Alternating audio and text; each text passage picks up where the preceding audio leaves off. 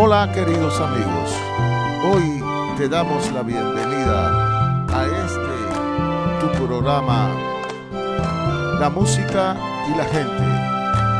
Yo, Alberto, te invito a este feliz viaje que empieza en 1, 2,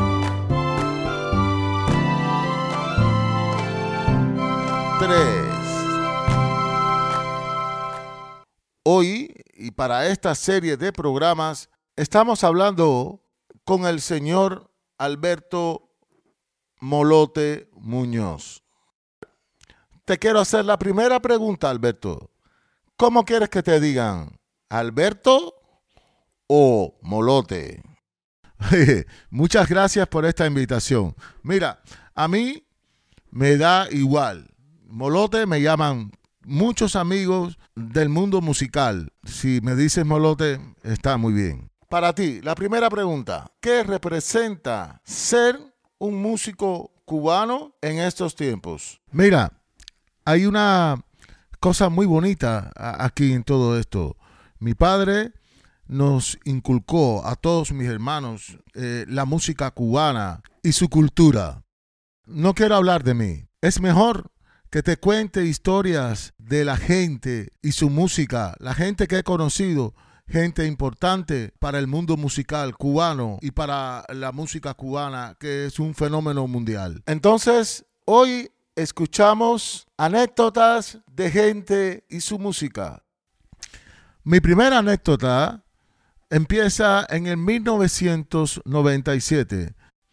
Me invitaron a participar como trombonista en un proyecto diferente.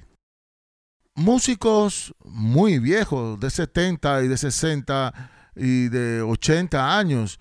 Algunos eran muy conocidos para mí, otros no los conocía. Nunca los había escuchado, ni su nombre. Entonces, en los ensayos, en la casa del contrabajista Cachaito, vi por primera vez a un señor que casi lo traían de la mano porque no podía caminar. Venía caminando y dos personas lo aguantaban y entonces lo llevaron y lo sentaron en un sillón detrás de nosotros y nosotros ensayando eh, muchísimo. Pero bueno, las cosas de Cuba, no, sin audio, un bajo, un piano, percusión, timbal, cantantes, algunos muy conocidos. Los cantantes estaban detrás de los metales, es decir, que yo no escuché nada de lo que ellos cantaban. Solo yo miraba y veía mímica. Los cantantes eran Manuel Licea Puntillita, Raúl Planas, Félix Baloy y este personaje. Ensayamos y ensayamos. 15 días de ensayo y llegó el día de la partida, salimos directamente a Habana, Londres. El primer día descanso, el segundo día teníamos un concierto, no voy a decir el lugar, porque tengo miedo de equivocarme eh, de lugar, creo que era Ronnie Scott, pero a la hora de la prueba de sonido, el, el jefe nuestro dijo, los más viejos no vengan a la prueba de sonido, solamente los jóvenes.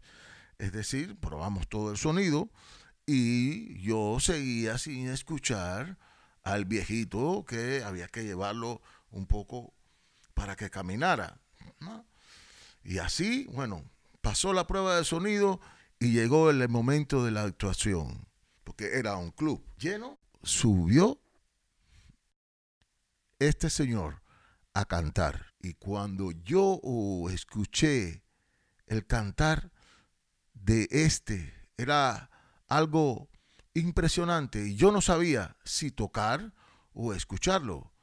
Mi compañero que estaba al lado, que tocaba trombón, cogió y me dio con el codo y me daba, dice, oye, hay que, hay que tocar. Y yo decía, pero ¿quién es?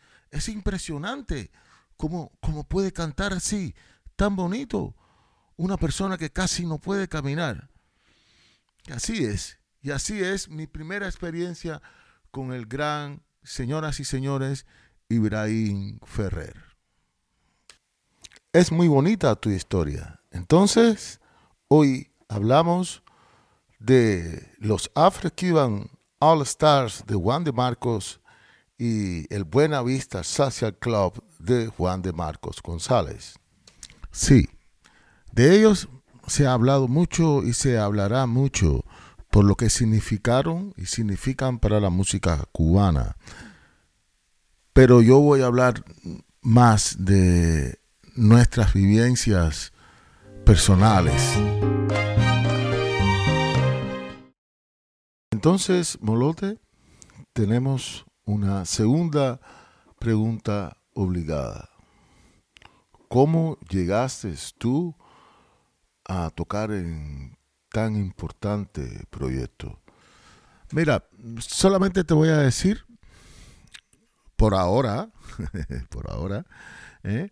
que fue una combinación de amistad y fue una combinación de ser un músico de un buen nivel y fue la combinación de estar en el momento apropiado y en el, en el lugar apropiado, ¿no? Entonces, eh, es mejor que cuente de este proyecto, de sus inicios, de, de, la intención, ¿no? Y como era, como todo el mundo sabe, era la intención de hacer música de las grandes estrellas, de los grandes de, de Cuba de los años 50, ¿no? Y entonces ahí empezaba toda esta idea del señor Juan de Marcos González, que es el organizador, el gestor de todo, un, de todo este proyecto.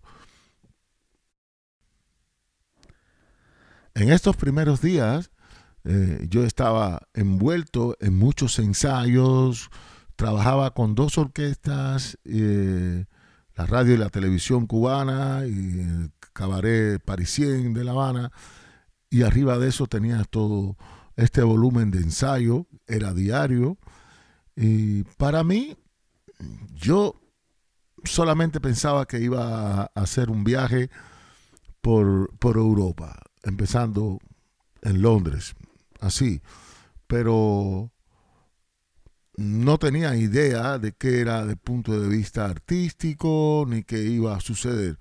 Para mí aquellos momentos solamente era música, música y música. Y no comprendí nada hasta que llegué a Londres.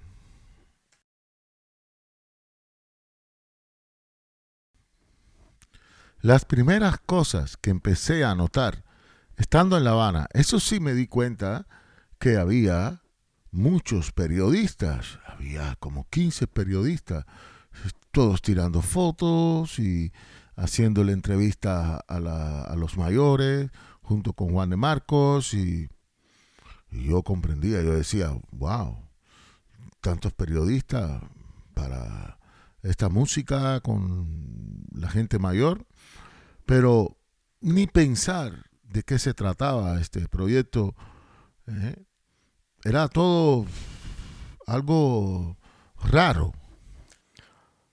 Eh, ¿Y por qué? ¿Por, qué pensabas que era un proyecto raro?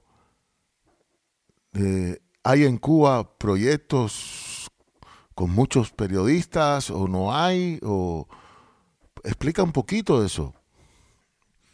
Sí, claro. Este, yo anteriormente había trabajado con una orquesta muy importante eh, de, Cuba, del mundo del bailador, la orquesta de Helio Rebé. Y había hecho muchas giras al exterior y había trabajado en la televisión cubana y de verdad era una gran orquesta, una orquesta de las más famosas en Cuba, del maestro Helio Rebé pero nunca había visto como en, esta, en este proyecto la cantidad, el volumen de periodistas internacionales haciendo preguntas. Y yo dije, mm, bueno, esto es algo raro, muy diferente. Otra pregunta, Molote. Cuéntanos un poco de cómo fueron los primeros días al llegar a Londres. ¿En qué lugares eh, trabajaron? Ya escuché de Ronnie Scott, pero eh, por favor, cuéntanos esos primeros días, cómo, era la vida eh, de ustedes. Bueno, nosotros vivimos en un barrio de Londres, en unas casas grandes con muchas habitaciones. Creo que eran tres casas, ¿no? Y entonces allí eh, las habitaciones vivíamos en parejas. Pero las casas tenían una gran cocina común y tenían una gran sala de estar común. Teníamos que entre nosotros mismos cocinarnos la comida, hacer la cena y eso nos llegamos a acuerdo, bueno, yo fui cocinero de cuatro de ellos, creo que era Plana, Rubalcaba, eh, Aguaje, Amadito y Ángel Terry, el conguero. Y, salíamos todos los días a comprar la comida y después por la tarde a las seis o a las ocho hacíamos una cena y después de la cena nos sentábamos todos ahí a, conversar y a escuchar historias. Yo creo que estos fueron los momentos más bonitos que he vivido yo en una gira. Todos sentados eh, escuchando las grandes historias de las personas que hicieron grande la música cubana en los años 50. Para mí fue tremendo. Pero no lo voy a contar todo en este capítulo. Vamos a esperar al próximo. ¿Qué te parece? Muy bien, me has dejado con muchas dudas, pero tienes razón. Esperemos al próximo capítulo y te invitamos a que no te pierdas las historias de la gente y su música. Chao.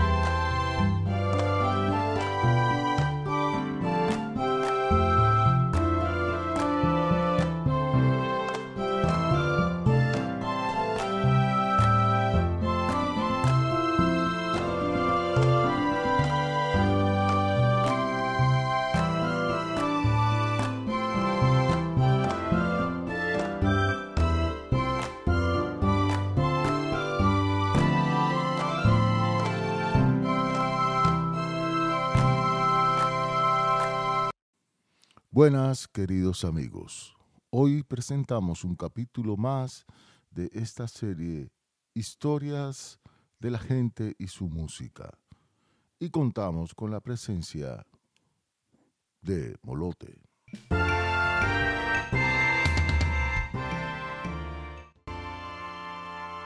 Bueno, Molote, tenemos la primera pregunta. Cuéntanos algo sobre el gran pianista Rubén González. ¿Por qué tú no lo mencionas en tus capítulos anteriores? Sí, es verdad. No lo había mencionado en mis capítulos anteriores.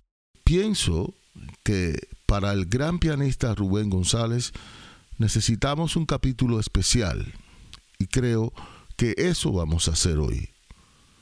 Pero el señor Rubén González sí estaba desde el principio y había grabado los tres discos nominados a los premios Grammy. A toda Cuba le gusta, Buena Vista Social Club Introduction. Tres discos grabados en La Habana al mismo tiempo y producidos por Juan Marcos González y la compañía World Circle con Ray Cooder, guitarrista norteamericano de rock, también en la producción. Rubén era de los viejos el más deteriorado mentalmente.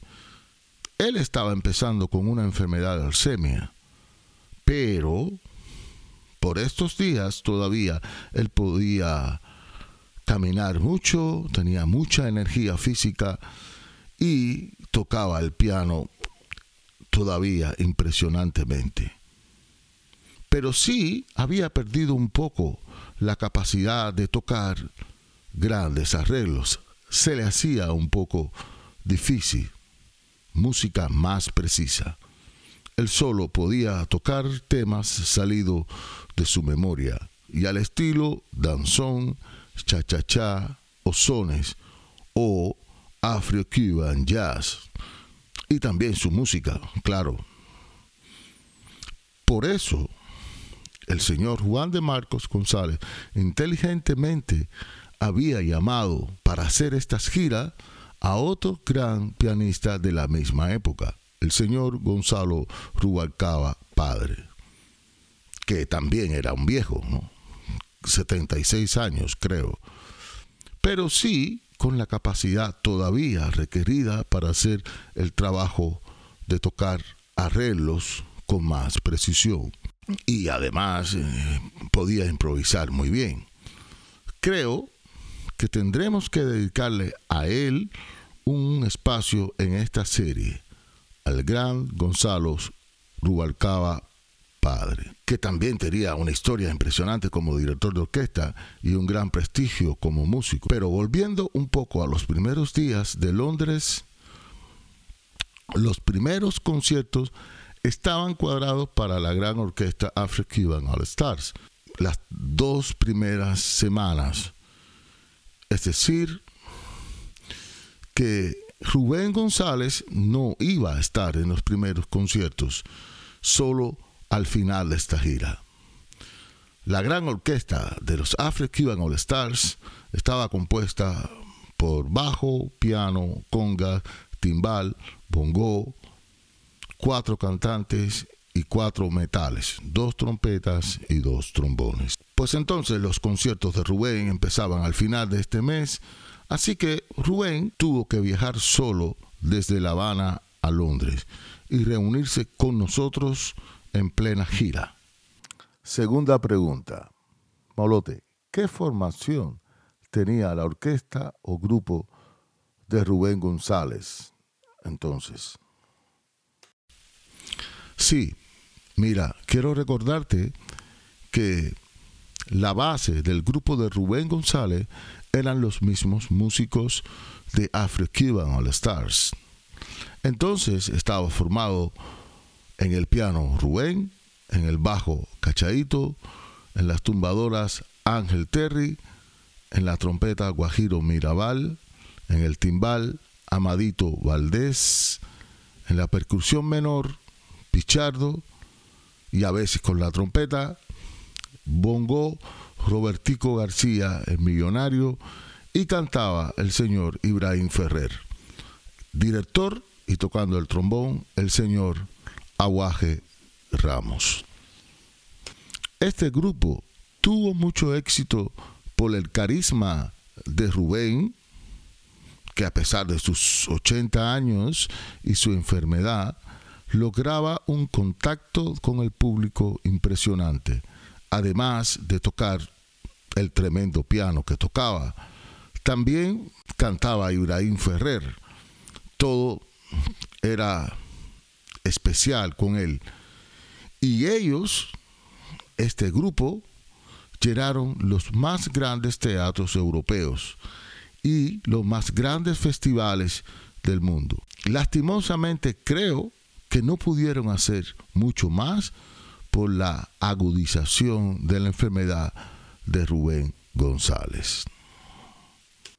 Molote, ¿qué anécdotas recuerdas tú simpáticas con el señor Rubén González. Mira, hay muchas anécdotas y claro que un hombre con esta enfermedad en sus inicios pueden suceder cosas muy graciosas.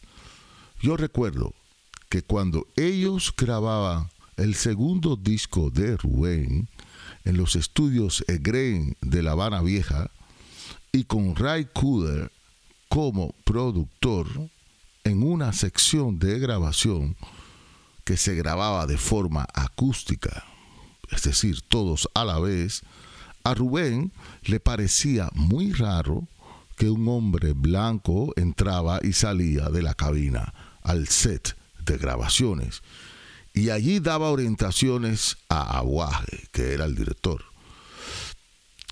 Parece que Rubén se enojó y en un momento de pausa llamó a solas a Aguaje y le dijo al oído, negro, como él decía cariñosamente a Aguaje, tenemos que tener cuidado que este blanquito que entra y sale de la cabina nos quiere quitar el grupo.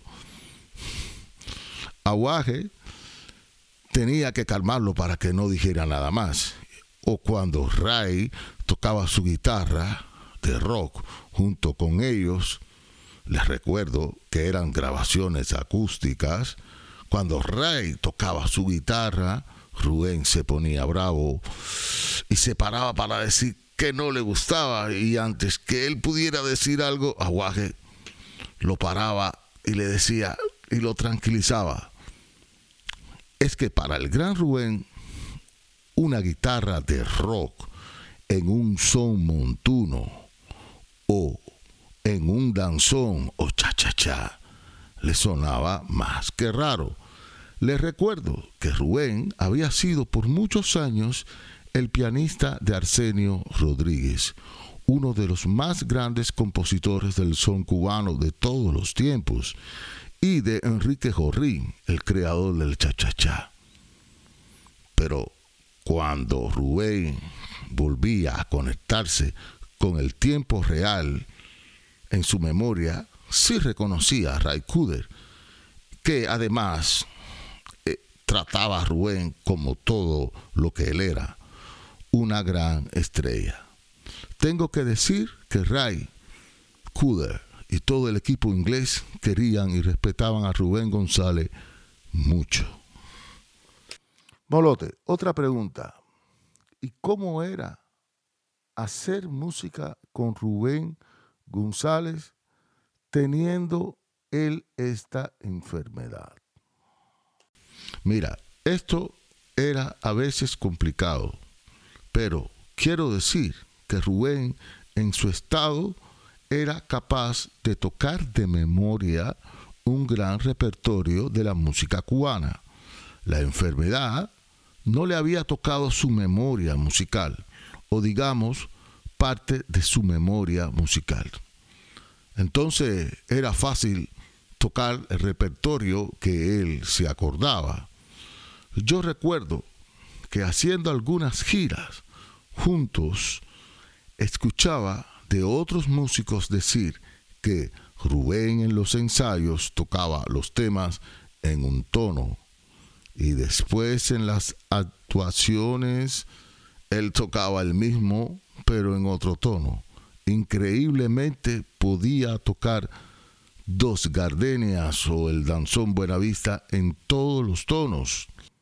Molote, entonces esto podría haber sido un gran problema para los demás músicos, ¿verdad? Sí, hay una anécdota que alguna que otra vez en plena actuación, él empezó un tema, pero en otro tono, no en el ensayado y claro, parecía un caos. Pero ahí relucía la genialidad de dos de los más grandes músicos cubanos, el señor bajista Cachaito López, sobrino del gran Cachao, que como si fuera una computadora, en dos segundos estaba tocando en el tono que Rubén tocaba. Y el otro es el gran trompetista Guajiro Mirabal. Pero esto se arregló.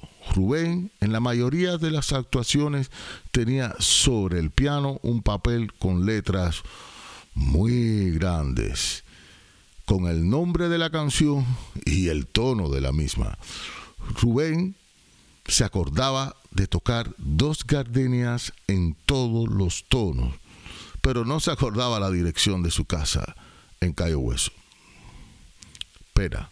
Molote, otra pregunta. ¿Crees tú que Rubén disfrutó tocar estos últimos años de su vida?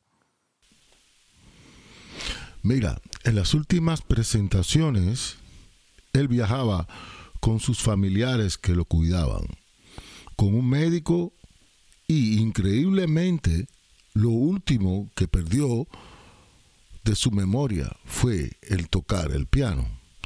No sé decirte con seguridad si disfrutó o no.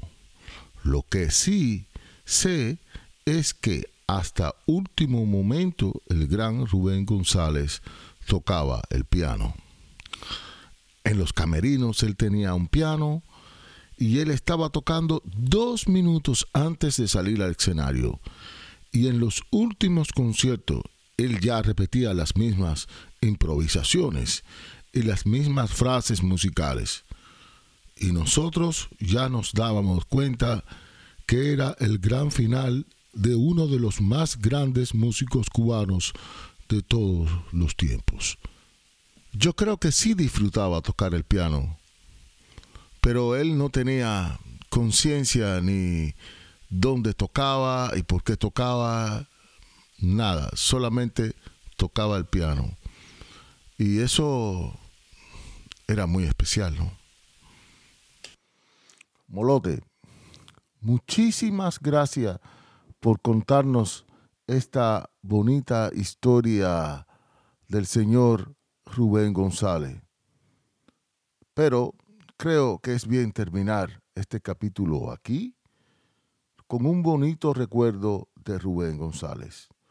Muchas gracias a ti y queridos oyentes, los esperamos en el próximo capítulo de Historia de la Gente y su Música.